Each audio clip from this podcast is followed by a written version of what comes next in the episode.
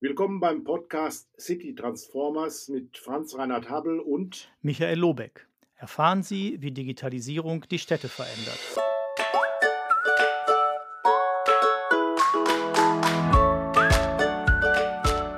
Ja, meine lieben Zuhörerinnen und Zuhörer, ich darf Sie ganz herzlich wieder zu einer neuen Episode des Podcasts City Transformer begrüßen. Wir, das sind Michael Lobeck und Franz Reinhard Habel. Ich freue mich, dass wir heute wieder einen Gast in der Runde haben, den wir nachher nochmal kurz vorstellen werden. Aber unsere Eingangsfrage ist ja schon bekannt, lieber Michael, die wir immer uns gegenseitig stellen bei den äh, Aufzeichnungen. Was gibt's Neues? Ja, ich finde am Wesentlichen, also ich habe zwei Punkte, die, die sozusagen mich in letzter Zeit irgendwie beschäftigt haben, also die neu sind sozusagen. Einmal die große Eruption bei Twitter, als jetzt Elon Musk Twitter übernommen hat und jede möglichen Unfug angerichtet hat, wie das so seine Art ist. Und die Ausweichbewegung, die es dann schon gab von zahlreichen Leuten auf das äh, Open Source dezentrale Netzwerk Mastodon. Ähm, das fand ich ganz bemerkenswert, auch vor dem Hintergrund der Frage, also einfach generell, ne, brauchen wir eine zentrale Plattform? Kann so eine dezentrale Open Source Community gesteuerte Variante wie Mastodon eine Alternative sein oder nicht? Ähm, das fand ich bemerkenswert sozusagen.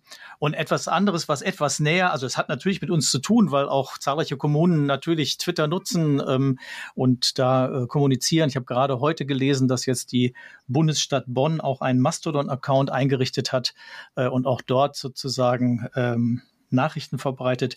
Aber eine zweite Sache, die ich letztens noch mal gefunden habe, äh, einer der äh, Menschen, die wir schon mal bei uns im Podcast hatten, nämlich Marc Müller-Stoffels aus Offenburg, hat letztens auf Twitter äh, berichtet über eine Veranstaltung, auf der auch Thomas Bönig war, der CDO aus Stuttgart und dort relativ deutlich seine Kritik am OZG und dessen Umsetzung geäußert hat. Und zwar im Kern sozusagen mit der Aussage, ähm, beim, dass beim OZG würde nur das Papier und nicht der Prozess digitalisiert. Und das würde er an vielen Stellen beobachten und das sei sozusagen verheerend. Das bringt mich zu dem Satz, den ich eigentlich schon nicht mehr sagen will, weil er so oft gesagt wurde, wenn man einen schlechten Prozess digitalisiert, hat man einen schlechten digitalen Prozess. Ja, also das waren die beiden Punkte. Ich weiß nicht, hast du noch was anderes, Franz Reinhardt, was Nein, nein, ich könnte da, könnte da nahtlos anschließen. Ich äh, hatte teilgenommen an einer Veranstaltung mit Bönig beim Wirtschaftsforum, wo er auch zum OZG genau diese These vertreten hat und äh, da äh, dauernd äh, auf dem Level sozusagen auch argumentiert. Darüber könnte man jetzt lange debattieren, ist aber nicht unser heutiges Kernthema. Meine entscheidende Frage an dich, wie hältst du es denn mit Twitter selber jetzt? Im Moment mache ich es äh, parallel sozusagen. Also ich, weil ich nicht alle Leute, denen ich auf Twitter folge äh, oder die mir folgen, äh, auf Mastodon gewechselt sind. Ich hatte schon ganz lange einen Mastodon-Account, warum es auszuprobieren, war im Kern aber bei Twitter unterwegs äh, und jetzt versuche ich quasi das äh, es andersrum zu machen. Also bei Mastodon unterwegs zu sein und bei Twitter noch ab und zu reinzuschauen. Okay, also ich bin weiterhin bei Twitter. Ich warte erstmal ab, wie die Dinge sich entwickeln äh, will also jetzt keine schnelle Entscheidung treffen, sondern zunächst mal ähm, sehen und hören und wahrnehmen, was passieren wird insgesamt, äh, um dann auch äh, eben mich so oder so zu entscheiden. Also es ist für mich jetzt nicht eine tagesaktuelle Frage, die heute Abend geklärt sein muss, äh, sondern es hängt auch von den Umständen ab, äh, was passiert auf der anderen Seite, wie geht man insgesamt an das Thema ran. Äh, mich äh, beschäftigt in der Tat auch das Thema soziale Netzwerke auf lokaler Ebene ähm, kann man da einen Gegenpunkt setzen. Es gibt ja ähm, solche wie Dorffunk-Ansätze auch, äh, die eben kleinere Einheiten von Kommunen ansprechen, die Gemeinschaften dort. Ähm, gerade unter diesem Aspekt, den wir gerade diskutieren hier, äh, Twitter und äh, Manipulation und äh, Fake News und Hass äh, etc., könnte das eine generelle Alternative sein, möglicherweise sogar mit einer Reform des öffentlich-rechtlichen Rundfunks verbunden. Also ich will das mal einfach nur mal so ansprechen. Könnte interessant sein, sich auch darüber mal im Einzelnen auszutauschen. Aber das machen wir dann zu einer gesonderten Sendung nochmal. Deswegen freue ich mich äh, heute ganz besonders, Jan Dennis äh, Kütschik zu begrüßen. Er ist CDO der Stadt Bochum, also mitten im Ruhrgebiet gelegen. Ich habe Sie wahrgenommen ähm, bei der letzten nationalen Stadtentwicklungskonferenz in Berlin. Dort haben sie einen sehr ambitionierten Vortrag gehalten. Ich habe sofort darauf meinen Kollegen Michael angesprochen. Den müssen wir holen in unsere Podcast-Serie. und, Und ich freue mich, dass Sie äh, heute hier sind und uns über Ihre Arbeit auch in Bochum, aber vielleicht darüber hinaus auch berichten zu können, was gerade aktuell, aktuell ansteht. Bochum gehört ja zu äh, den 28 Modellprojekten, die in der dritten Förderstaffel nochmal vom Bund ausgewählt wurden. Nochmal zur Erinnerung, äh, insgesamt haben wir jetzt 73 Kommunen in Deutschland, die mit gut 780 Millionen Euro gefördert werden von der Bundesseite her in den nächsten Jahren. Und äh, es sind interessante Projekte dabei und wir freuen uns heute vielleicht etwas zu hören, auch von Bochum, ähm, die ja auch einen Slogan haben, der sich nennt Bochum zukunftsfähig, bürgernah. Was verstehen Sie hier unter, Herr Kutschuk?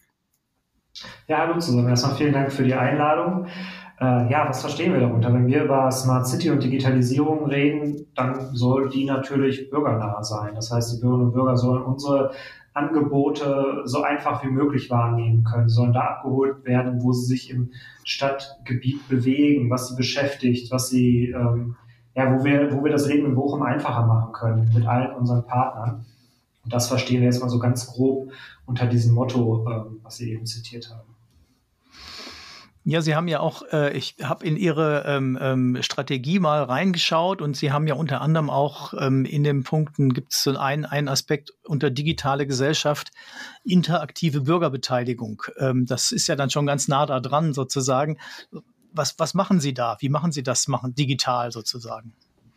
Genau, also ja, Digitalisierung ist ein weites Feld. Ich glaube, da sind wir uns ja komplett einig. Und wenn man unsere Strategie schaut, die wir gerade übrigens überarbeiten, äh, wer einen ganz aktuellen Stand haben möchte, müsste man in unser Ratsinformationssystem schauen. Das ist gerade so ein Gremienweg und ähm, läuft jetzt bis Dezember ähm, dann hoffentlich auch gut durch unsere Gremien durch.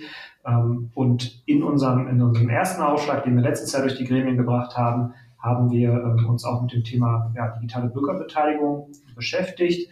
Ähm, eine Maßnahme, die wir hier treffen wollen, ist insbesondere ein, ein Werkzeug zu schaffen, ein Werkzeug für digitale Beteiligungsformate. Natürlich als Kommunen sind wir schon auch viel, vielfältig dabei, Beteiligungsformate unterzubringen, an die Bürgerinnen und Bürger zu bringen, häufig aber mit unterschiedlichen Tools und wir haben gesagt, wir wollen eine Plattform, ähm, bei der wir verschiedene Verfahren abbilden können, bei der sowohl informelle als auch äh, perspektivisch formelle Verfahren abgebildet werden können. Und die Bürgerinnen und Bürger erkennen diese Plattform hoffentlich dann irgendwann mal wieder, wissen aber auch, wenn ich mich darüber erkundigen möchte, wo ich in meiner Stadt mitsprechen kann, ist diese Plattform äh, ein guter Anlaufpunkt. Und das ist zum Beispiel eins der Projekte, die wir auch im Rahmen unseres Modellprojekt äh, Smart City Projektes ähm, umsetzen. Wir werden die Plattform ähm, in diesem Jahr höchstwahrscheinlich noch online schalten und dann die ersten Verfahren darauf abbilden. Ähm, und dann hoffen wir, dass die Bürgerinnen und Bürger da aktiv mitmachen. Aber Beteiligung geht natürlich auch noch weiter. Also wir machen vielfältige Veranstaltungen, ein Stadtlaborformat, wo wir ähm, die Bürgerinnen und Bürger zu verschiedensten Themen abholen, mitreden lassen wollen, aber auch miterleben lassen wollen, was Digitalisierung ausmacht, was auch mal speziellere Sachen ausmachen. Also beispielsweise wie sieht eigentlich so ein Bodenfeuchte-Sensor aus, den wir in Bochum verbaut haben, um zu messen, wie es um die Feuchtigkeit unserer Bäume beste besteht. Wie funktioniert der? Wie sendet der eigentlich in der Stadt? Wir haben ja nicht äh, sozusagen den, den, äh, den, den Smart Home ähm, Hub, der, der uns die Daten dann äh, sendet, sondern wir haben LoRaWAN-Netz aufgebaut und äh, in solche Techniken ähm, führen wir dann interessierte Bürgerinnen und Bürger natürlich auch ein. Unser nächstes Stadtlabor direkt nächste Woche Mittwoch für die Bochum und Bochumer, die vielleicht zuhören, ähm, also am 23.11., ich weiß ja nicht, wann der Podcast hier veröffentlicht wird, am 23.11., äh, wird dann zum Beispiel zum Thema digitale Verwaltung sein. Welche Services bieten wir als Stadt schon digital an? Wie funktioniert das eigentlich mit dem elektronischen Personalausweis? Ähm, unser Bürgeramt wird dabei sein und die Personalausweise der Bürgerinnen und Bürger auch aktiv vor Ort freischalten, falls das noch nicht passiert ist oder falls, wie es zu vielen geht, der PIN irgendwie verloren gegangen ist, ähm, äh, um dann direkt damit durchstarten zu können, einfach mal das Erlebnis zu haben, ach, ich schaue mal in meine Renteninformation ein oder ich schaue mir mal mein Punktekonto in Flensburg, äh, wie, man, wie man so landläufig sagt, an, was ja ganz, ganz einfach mit dem Personalausweis geht. Und ähm, genau solche Erlebnisse wollen wir den Bürgerinnen und Bürgern nahebringen. Das sind so die Ideen, mhm. die wir aus der Vielleicht bleiben wir noch mal kurz bei den Bürgerinnen und Bürgern. Das ist ja nicht das erste Mal, dass Sie jetzt äh, quasi mit dem Thema Smart City in Berührung kommen. Wie ist denn bisher Ihr Eindruck vom Interesse von Seiten der Bürger? Das ist meine erste Frage. Meine zweite Frage gleich angeschlossen, mal den Blick in die Innenverwaltung hinein, äh, jetzt zu den äh, Kolleginnen und Kollegen der Fachressorts insgesamt. Äh, könnte nicht der Eindruck entstehen, oh Gott, oh Gott, jetzt haben wir gerade so mannigfaltige Probleme. Es geht um Energieversorgung, es geht um die Frage, wie wir unsere Mobilität hier äh, organisieren, beziehungsweise auch ganz klassisch, wie wir Wohngeld berechnen und wir brauchen dazu 30 Mitarbeiter. Jetzt kommst du auch noch mit dem Thema Smart City. Kann das nicht warten? Äh, können wir da nicht im nächsten Jahr mit beginnen? Wir haben so viel zu tun.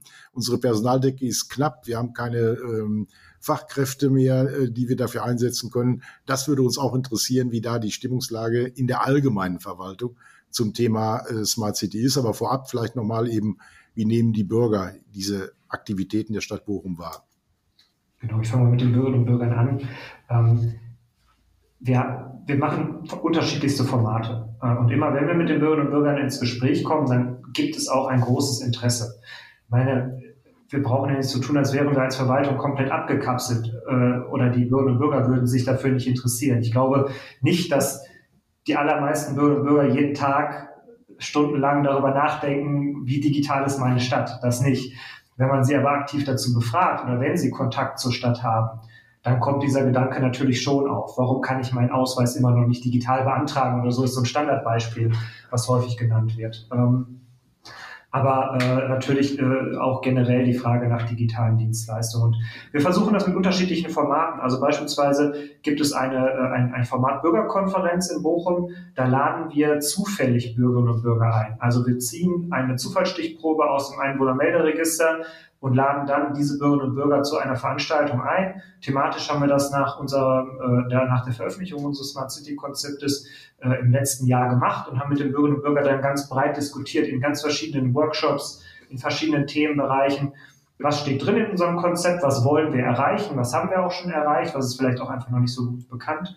Äh, was möchten die Bürgerinnen und Bürger aber auch von uns? Und da spürt man schon ein sehr großes äh, Interesse. Und obwohl das, ähm, das war ja noch in der Hochphase von Corona, wenn man so möchte, eine digitale Veranstaltung über drei Stunden war, hatten wir kaum Absprungrate bei Bürgerinnen und Bürgern. Und das aus allen Altersschichten, mit allen Vorerfahrungen, was digitale Veranstaltungen und so weiter anging.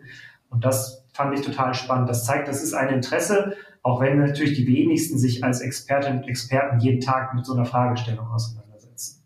Ähm, aber der Wunsch, dass die Stadt digital wird, das heißt, die Services, die Dienstleistungen digital werden.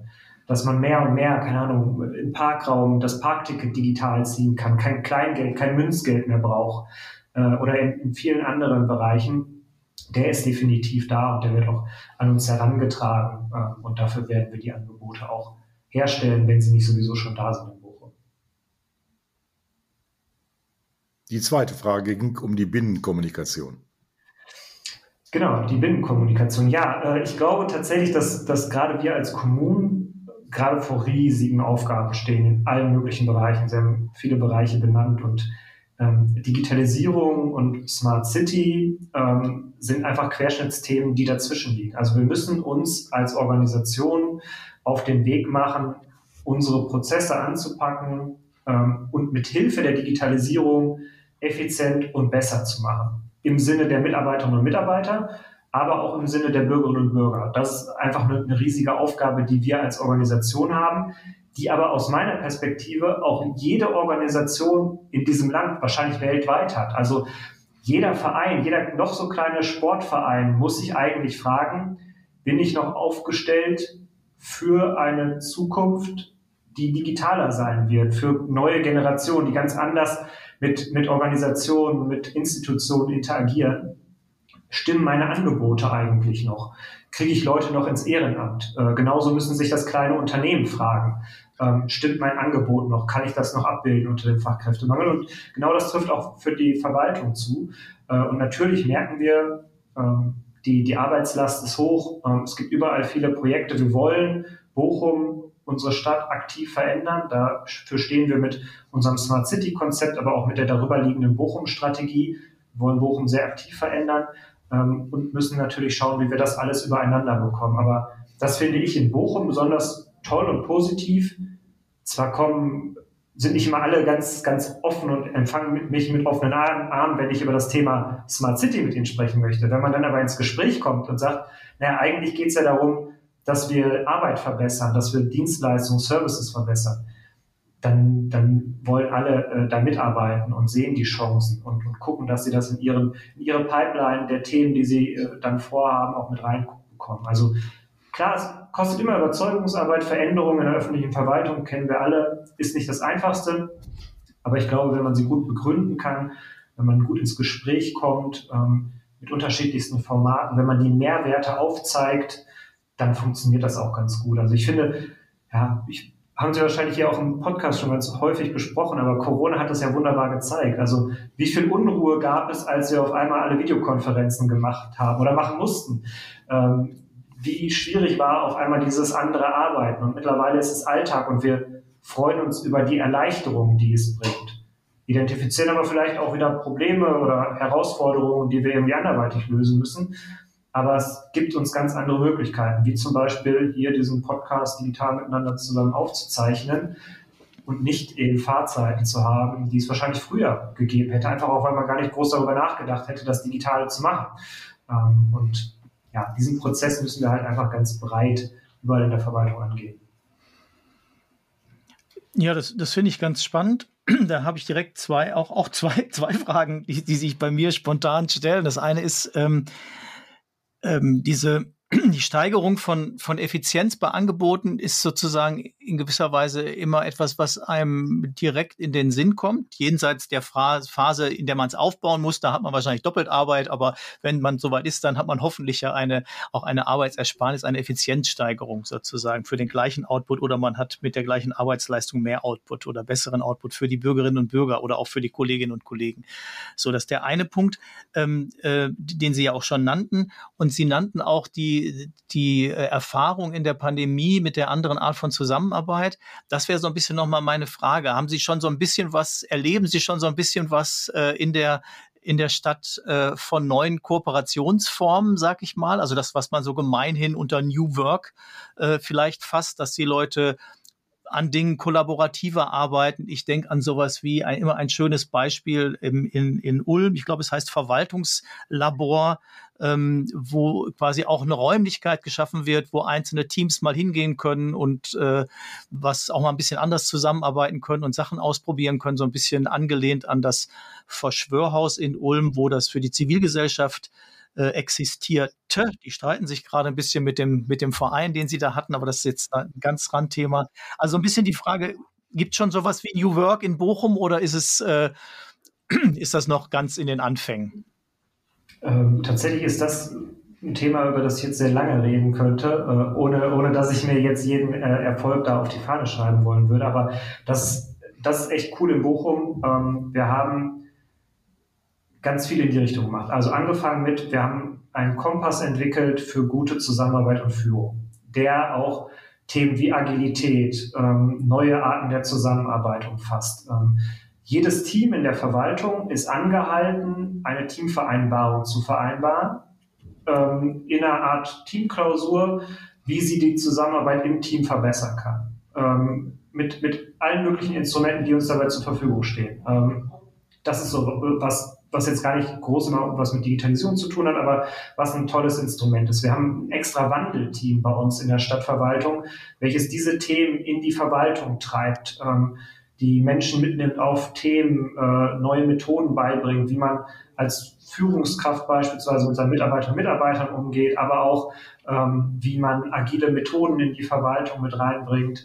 Ähm, wir haben ein Projektwerkzeugkasten aufgebaut ähm, in Bochum, der einfach ein einheitliches System der Projekt, des Projektmanagements in Bochum ähm, reinbringen müsse, um Projekte besser managen zu können. Das ist noch nicht ähm, komplett ähm, agil aufgebaut, das ist kein, kein komplett irgendwie Scrum-Methode oder so, die jetzt dahinter steckt, aber ähm, es, es bietet auf jeden Fall einen sehr guten ersten Schritt darauf, Projekte halt strukturierter abzuarbeiten. Wir haben ähm, Kreativräume im Rathaus aufgebaut. Wirklich extrem tolle Räumlichkeiten, ähm, auch ganz modern gestaltet, die für kollaboratives Arbeiten gebucht werden können von allen Kolleginnen und Kollegen der Verwaltung. Ähm, da findet übrigens auch unser Stadtlabor statt, äh, von dem ich eben schon berichtet hatte. Mit, ja, Sie kennen diese Räume, ja, also einfach eine schöne Atmosphäre, in der man gut zusammenarbeiten kann und in der man genau eben diese, diese kollaborativeren Formate ähm, ausführen kann. Wir haben jetzt eine große Veranstaltungsreihe bei unser Personal- und Organisationsamt organisiert gehabt ähm, zum Thema Agilität auf dem Weg, ähm, wo wir, ich, ich kann jetzt nicht die konkrete Zahl, aber wirklich zig, 30, 40 Veranstaltungsformate, kleine Schulungsangebote ähm, zum Thema Agilität hatten.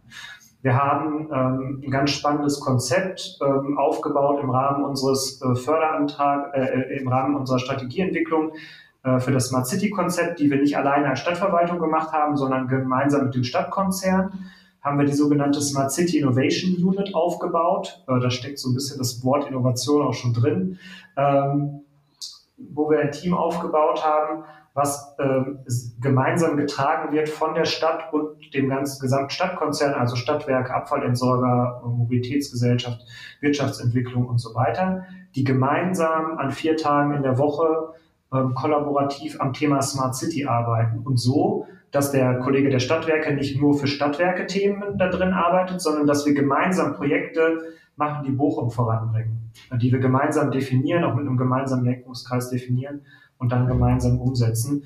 Und das sind so einige Beispiele dafür, äh, wie wir diese Themen angehen. Wir haben eine ähm, Dienstvereinbarung mobiles Arbeiten, die äh, es uns ermöglicht, 80 Prozent mobil zu arbeiten in Absprache mit der Führungskraft. Ich glaube, auch das ist recht weitreichend für eine Kommunalverwaltung. Ähm, Michael, du hast noch eine zweite Frage, glaube ich, wenn ich mal unterbrechen darf. Äh, ja, ja so viel hat das Thema Nee, aber das ist wunderbar. Das ist ja ganz toll, was Sie da erzählen. Also insbesondere, ich habe jetzt hätte ich erst noch zwei Nachfragen und die zweite, die spare ich mir für später auf, dann darfst du erst noch, aber zwei Nachfragen.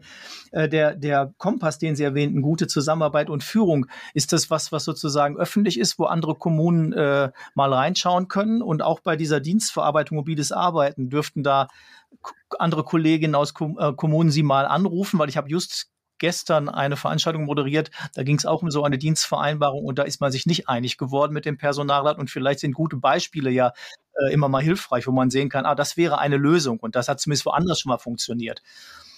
Kann man, können dann unsere, unsere Hörerinnen und Hörer Sie mal kontaktieren und bei diesen beiden Dingen nachfragen? Auf jeden Fall, also ich, da sind wir als, äh, als, als Stadt Bochum auf jeden Fall immer sehr offen, gerade im Austausch mit anderen Kommunen. Wir haben beide Dokumente jetzt, meine ich, nicht veröffentlicht, kann ich nicht ganz 100 Prozent sagen. Ich meine, sie sind nicht veröffentlicht, aber ähm, in Absprache mit meinen Kolleginnen und Kollegen kann ich die sicherlich auch mal zur Verfügung stellen. Ähm, das, das wurde, glaube ich, auch in der Vergangenheit immer wieder gemacht. Ähm, ja. Städtetag und Co. Genau, da sehen wir uns als kommunale Familie und wollen die natürlich ja. unterstützen. Wunderbar. Dann mach du erstmal weiter, Franz Reinhardt. Ja, ich habe nur eine Anmerkung zu dem, was Sie gesagt haben, auch zur Arbeitsweise. Ähm, ich fordere ja neue Berufsbilder im öffentlichen Sektor. Das sind drei den Wandelgestalter, den Potenzialentdecker, also was die Mitarbeiterinnen und Mitarbeiter betrifft, und den Beziehungsmanager, der die Kommunikation sicherstellt. Ich höre aus Ihren Worten, dass Sie das in Bochum genauso haben. Und äh, dazu ein Kompliment. Ich finde das gut, weil genau diese Formate, glaube ich, notwendig sind, äh, um äh, weiterzukommen. Deswegen äh, will ich den Blick mal ähm, auf ein weiteres oder neues Thema richten. Ihr Herzstück in dem Projekt ist ja ähm, das sogenannte Haus des Wissens. Äh, wenn Sie dazu vielleicht ein paar Ausführungen machen können, so für mich auch die Frage etwas provokant formuliert, äh, sind solche Wissensräume, also dieses Haus des Wissens, möglicherweise die neuen Kathedralen im 21. Jahrhundert, die quasi auch die Gesellschaft, die Stadtgesellschaft mit äh, prägen, wo man Wissen teilen kann. Wissen wird durch Teilen wertvoller. Man hat zwei Ideen, wenn zwei sich zusammensetzen und eine Idee in den Raum stellen. Also was ist das Haus des Wissens und äh, ja, was verbirgt sich dahinter, Herr Kütschik? Ja, also ähm, Wissen, Wandel, Wir-Gefühl ist übrigens so ein bisschen unser Motto in Bochum ähm, und, und, und, soll beschreiben, äh, wofür Bochum steht. Und das Haus des Wissens schlägt genau in die Kerbe. Das Haus des Wissens ist ähm, ein, ein Projekt, in dem wir neue Räumlichkeiten für die Wissensträger, Wissensvermittler in Bochum schaffen. Es ist äh, direkt äh, in der Innenstadt, direkt gegenüber des Rathauses, ein altes Telekom-Gebäude, was wir umbauen und was eigentlich der Hotspot für Wissensvermittlung in Bochum werden soll. Also es soll die neuen, Räumlichkeiten neuen Räumlichkeiten ähm, der Volkshochschule, der Bibliothek werden, aber auch Netzwerke die University soll da rein, die ähm, ein Netzwerk hier der Hochschulen der Stadt gemeinsam sind. Ähm, das heißt, in dem Haus wird sich alles immer um das Thema Wissen drehen. Die spannende Frage ist ja, wie macht man das eigentlich in 2022, beziehungsweise das Projekt dauert ein bisschen länger, in 2025, 26, 27. Was, was ist das eigentlich? Ist das immer noch das Gleiche wie so eine alte Bibliothek? Ähm, ist das immer noch das Gleiche wie klassische ähm, ja, Seminarräume, die es in der VHS gab, äh, in der dann Seminare gemacht werden. Wahrscheinlich nicht. Wahrscheinlich muss so ein Raum viel mehr ein Erlebnisraum sein, muss ein Ort sein, in dem Bürgerinnen und Bürger gerne gehen, in den sie auch mal gehen, wenn sie durch die Stadt bummeln, weil sie dort was erleben können, weil sie dort was sehen können. Sehr niederschwellig, ähm, in dem sie sich aber auch einfach mal aufhalten können, ohne zu konsumieren. Auch das ist ja was Spannendes für eine Stadt, solche Orte anzubieten, die dann aber eben diesen ähm, diesen wissensvermittelnden Charakter haben. Und das alles ist äh, unser Haus des Wissens. Ähm, es, es, wird also eine Mischnutzung, wenn man so möchte, ähm, sein, die diese unterschiedlichen Zwecke zusammenbringt, aber in Räumlichkeiten, die so offen gestaltet sind, dass sie auch immer wieder unterschiedlichen neuen Zwecken zur Verfügung gestellt werden können. Und das Ganze wird eingebunden in äh, ein Konzept mit einem begrünten Dach, auf, auf dem auch eine Art Dachterrasse entstehen soll, die auch bewirtet werden soll, sodass einfach auch ein neuer Place to be für Bochum wird.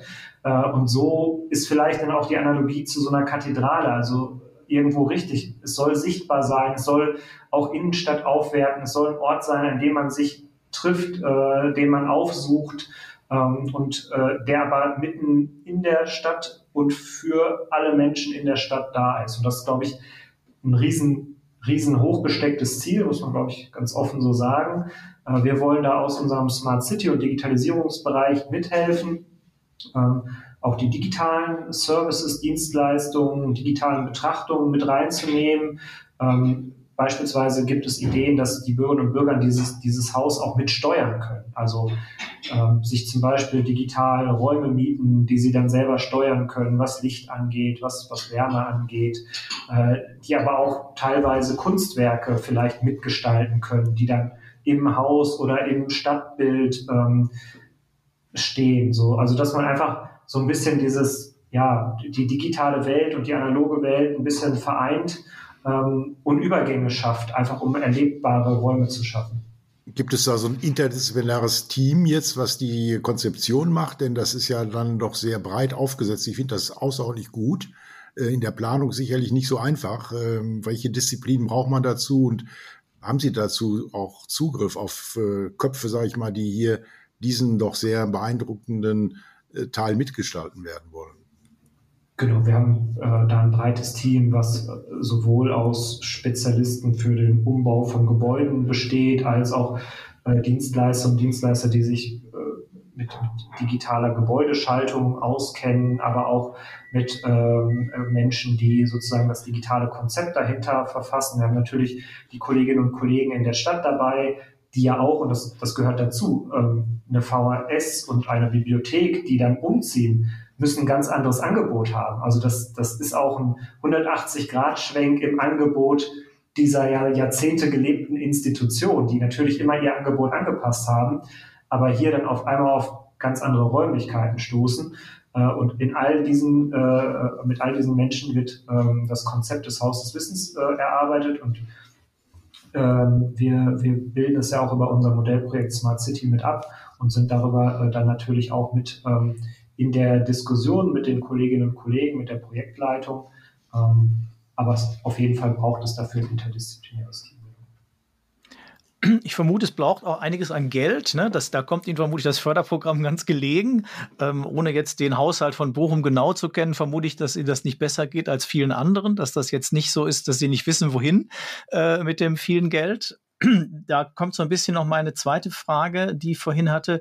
Ähm, was sagen denn die Unternehmen in der Stadt oder sind die mit im Boot sozusagen und unterstützen die auch äh, oder auch Freiberufler ähm, die, äh, die Geschichte oder ist es im Kern, sag mal, ein städtisches Projekt und äh, die dürfen auch mal zugucken oder mal was dazu sagen oder sind die auch irgendwie stark involviert? Wir sind da mit, mit breit mit Akteuren aus der ähm, aus dem ganzen Bereich, aus der Innenstadt, mit Unternehmen, Unternehmen über die Wirtschaftsentwicklung auch im Gespräch. Ähm, ein Teil des, des Konzeptes ist auch ein, ähm, ein, äh, ein, ein, ein, Markt, eine Markthalle, die äh, dort in diesem Haus auch sein soll. Das heißt, da geht es auch aktiv darum, Händlerinnen und Händler einzubinden, ähm, um das Haus auch mitzutragen. Also das soll, soll nicht nur aus, aus, von der Verwaltung getragen werden, sondern eben auch ganz, ganz breit in Bochum getragen werden. Und generell ist das für die Entwicklung einer Stadt natürlich enorm wichtig, da alle Akteure mitzunehmen. Und unterstützen Unternehmen, Entschuldigung, unterstützen Unternehmen auch ähm, das Smart City Projekt insgesamt? Ja, also ähm, einmal natürlich die kommunalen Unternehmen, ja sowieso über unsere Smart City mhm. Innovation Unit. Und wir haben immer wieder auch Kooperationen mit Startups, mit ähm, einschlägigen Unternehmen. Ähm, wir haben eine große Veranstaltung gemacht, ähm, die Smart City Con. Die hat im Mai diesen Jahres stattgefunden, die genau als Zielgruppe die Unternehmen, die Wirtschaft in Bochum hatte, äh, mit denen wir dann immer wieder auch projektbezogen sprechen ähm, und die wir dann auch projektbezogen einbinden, die wir aber auch oder für die wir aber auch ansprechbar sind, wenn Sie Fragen haben, wenn Sie Wünsche haben an die Digitalisierung der Stadt. Ähm, und so sind wir da im ständigen Gespräch. Gleiches gilt natürlich auch für die Wissenschaft. Also Bochum ist ein starker Wissenschaftsstandort mit vielen Hochschulen äh, und auch mit denen sind wir aktiv im Gespräch und überlegen, welche gemeinsamen Projekte kann man machen. Ein ganz schönes, auf das ich mich sehr freue, im nächsten Jahr wird sein, dass wir mit einem äh, Lehrstuhl von äh, Professor Dr. Roos ähm, so ein Urban Foresight Projekt machen, bei dem wir in die Zukunft gucken wollen, mit den Studierenden zusammen, aber nicht in die Zukunft von drei, vier Jahren, sondern wirklich mal zu schauen, was könnte eigentlich in 50 Jahren Digitalisierung für eine Stadt bedeuten. Also wirklich so ein bisschen versuchen, hinter den Nebel zu schauen, Szenarien zu bilden und damit wir das einfach langfristig so ein bisschen in unsere Gedankenwelt in der Stadt mit aufnehmen können. Welche Themen könnten uns dann beschäftigen? Womit müssen wir uns auseinandersetzen frühzeitig? Ähm, solche Projekte sind total spannend und da freue ich mich total drauf. Und das zahlt natürlich alles auch auf unser Smart City Konzept ein. Ich finde es gerade wichtig, auch hinter den Horizont zu schauen. Das ist ja das Projekt wahrscheinlich. Äh, was erwartet uns? Wo gehen die großen Entwicklungsschübe hin? Auch geopolitisch betrachtet und sich da mit Studierenden zusammenzusetzen, finde ich klasse, äh, weil sich daraus auch einzelne Projekte nachher auch für Studierende ergeben können. Jetzt äh, sei es Masterarbeiten oder andere Aktivitäten. Ich will nochmal zurückkommen auf Kooperation. Ähm, Sie haben ja auch vor, eigentlich macht das ja jeder jetzt im Projekt, eine urbane Datenplattform zu etablieren. Äh, warum machen Sie das nicht mit Dortmund, mit Essen, mit Gelsenkirchen zusammen, sage ich jetzt mal, weil das Ruhrgebiet ja relativ auch eine äh, räumliche Einheit ist, die schnelle Erreichbarkeit äh, hat, von A nach B zu kommen. Warum muss jetzt jedes Smart City Projekt eine eigene urbane Datenplattform aufbauen? Kann man das nicht gemeinschaftlich machen? Haben Sie darüber mal nachgedacht? Gibt es da Ideen? Ja, äh, ganz, ganz lustig. Wir haben tatsächlich auch der Smart Country Convention in Berlin. Manchmal ist es irgendwie so, dass man sich dann aus dem Ruhrgebiet in Berlin trifft und da Zeit, die Zeit findet, über diese Themen zu diskutieren. Haben wir tatsächlich mit, mit Städten hier in der Gegend, äh, Gelsenkirchen, mit denen wir sowieso relativ eng zusammenarbeiten, ja auch direkt hier angrenzend, ähm, aber auch mit Oberhausen, mit Schwerte, ähm, mit Essen darüber gesprochen, ob wir uns genau nicht diesem Thema gemeinsam nähern wollen. Das ist ja auch eine Bestrebung, die die KTS, also die Koordinierung und Transferstelle im äh, Modellprojekt Smart City, äh, mit einbringt. Äh, bei den AGs ähm, zum Thema urbane Datenplattform beteiligen wir uns auch. Wir sind da erst ganz am Anfang unseres Projektes. Wir haben die, das Ziel, eine solche Plattform zu haben, die wir verwenden können.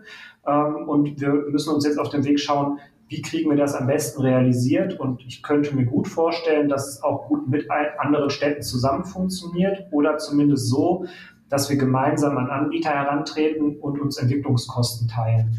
Ähm, bei einem Projekt, wo wir das schon äh, aktiv machen, ist zum Beispiel die Smart City App. Da sind wir in der Entwicklungsgemeinschaft mit den Städten Solingen, Dortmund, Wolfsburg, ähm, die ja diese gemeinsame Smart City App entwickelt haben auf Open Source Basis, auch im Rahmen des Modellprojekts Smart City.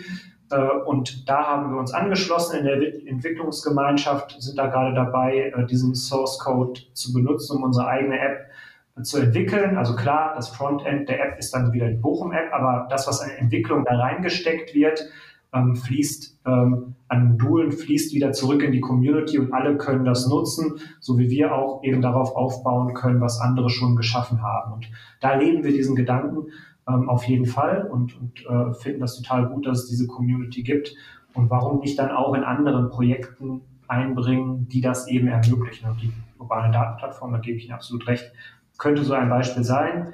Ähm, vielleicht auch nochmal, äh, um das auch mal betont zu haben, wir haben uns zum Beispiel auch entschieden, unsere Open Data ähm, Daten, die wir aktuell ähm, zur Verfügung stellen, zu einem großen Teil auf dem Portal des RVR, also des Regionalverbands Ruhr, ähm, zu anzubieten und gar kein eigenes Portal technisch zu betreiben, sondern unsere Daten dort einzuspielen und die den Bürgern bereitzustellen. Also wir sind da komplett offen für solche Lösungen.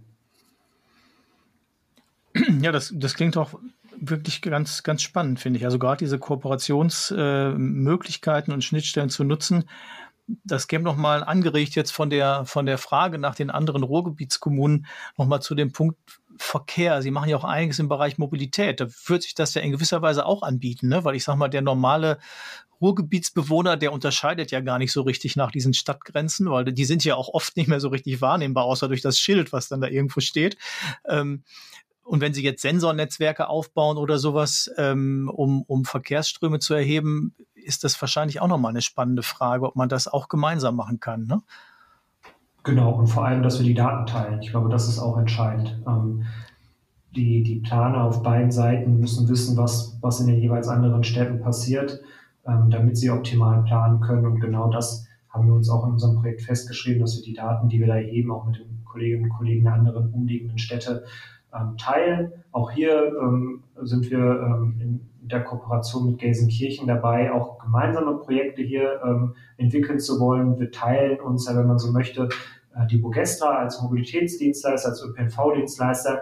Da liegt es ja nur sehr nahe, Dinge auch gemeinsam anzugehen. Und äh, wenn wir ein Projekt machen zum Thema ähm, Lichtsignalanlagenbeschleunigung, ähm, was äh, insbesondere auch auf den ÖPNV abzielt, dann sind die Ergebnisse natürlich auch sehr, sehr relevant für Gelsenkirchen äh, und können dort idealerweise auch übertragen werden, äh, weil wir eben auch den gleichen Mobilitätsanbieter haben. So, das, das ist für uns ähm, ganz klar. Genau.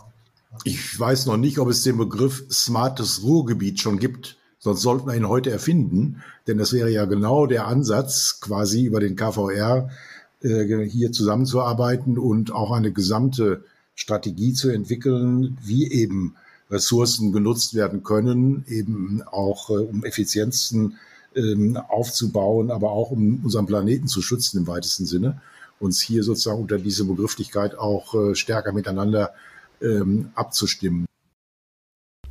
An dieser Stelle verließ uns unser Online-Dienst Zencaster und wir haben das Problem auch nicht mehr in den Griff bekommen. Ich stelle Herrn Kütschok noch eine Frage und seine Antwort endet mit einem Satz, aber hören Sie selbst. Äh, also ne, bei so viel Kooperation wäre ja die Idee gar nicht schlecht, direkt ein Projekt Smartes Ruhrgebiet zu machen äh, und zu sagen, wie kann man denn da auch übergreifend Dinge tun. Wenn Sie das an so Einzelstellen schon machen, gibt es schon von den, von den Institutionen, Sie nannten gerade schon den RVR oder auch den KVR, gibt es denn da, da auch äh, Bestrebungen, die sozusagen in diese Richtung gehen? Ja, es gibt immer wieder Abstimmungstermine und wir sind, also man könnte fast sagen, es gibt so eine Standleitung mehr oder weniger zu den Kolleginnen im Umkreis. Jetzt auch während der Aufnahme hier, ich habe sträflicherweise mein Handy nicht auf Stumm gestellt, rief mich ein Kollege hier aus der um, äh, umliegenden Stadt an. Das heißt, wir sind wirklich im, im, ständigen Austausch. Wir haben jetzt kein gemeinsames Strategiekonzept bisher geschrieben. Finde die Idee eigentlich ganz interessant. Ähm, vielleicht ähm, kann man das mal relativ schlank machen, um zu sagen, so das sind die Schwerpunktthemen, an denen wir zusammenarbeiten wollen.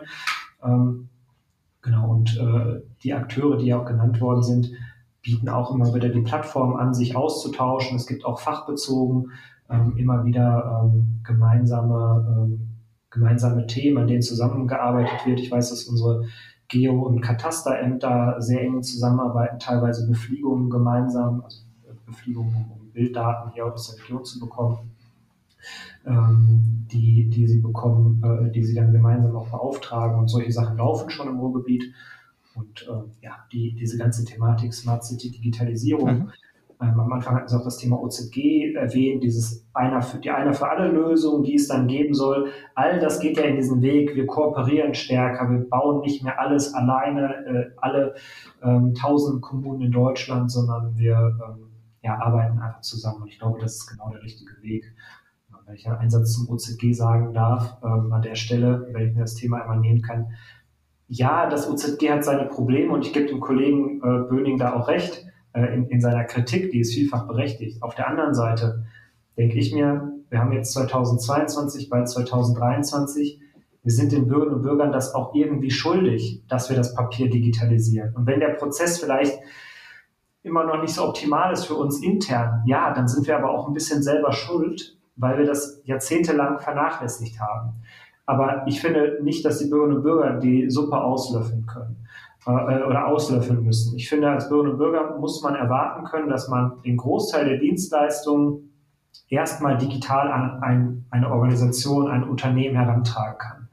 Äh, idealerweise läuft das natürlich alles optimal, medienbruchfrei ähm, weiter. Aber wenn ich doch erstmal so meine Bringschuld abliefern kann und sagen kann, so, ich habe den Antrag digital gestellt, mal gucken, was jetzt ja, das war ein ungewöhnliches Ende unseres Podcasts. Ich darf Ihnen jetzt aus dem Schnittstudio auch im Namen von Franz Reinhard Habbel und Herrn Kütschük schöne Feiertage und einen guten Jahreswechsel wünschen. Hoffen wir, dass das neue Jahr nicht nur in unserem Thema der Digitalisierung und Modernisierung der Verwaltung gute Neuigkeiten bringt, sondern auch für die Menschen in der Ukraine, die unter dem Angriffskrieg Russlands leiden und den Menschen im Iran, die sich gegen ein menschenverachtendes Regime auflehnen, bessere Zeiten anbrechen. Sollten Sie Themen haben, die wir in einer Folge besprechen sollten, melden Sie sich gerne unter info@habelundlobeck.de. Die Mail erreicht uns beide. Machen Sie es gut und bis zum nächsten Mal.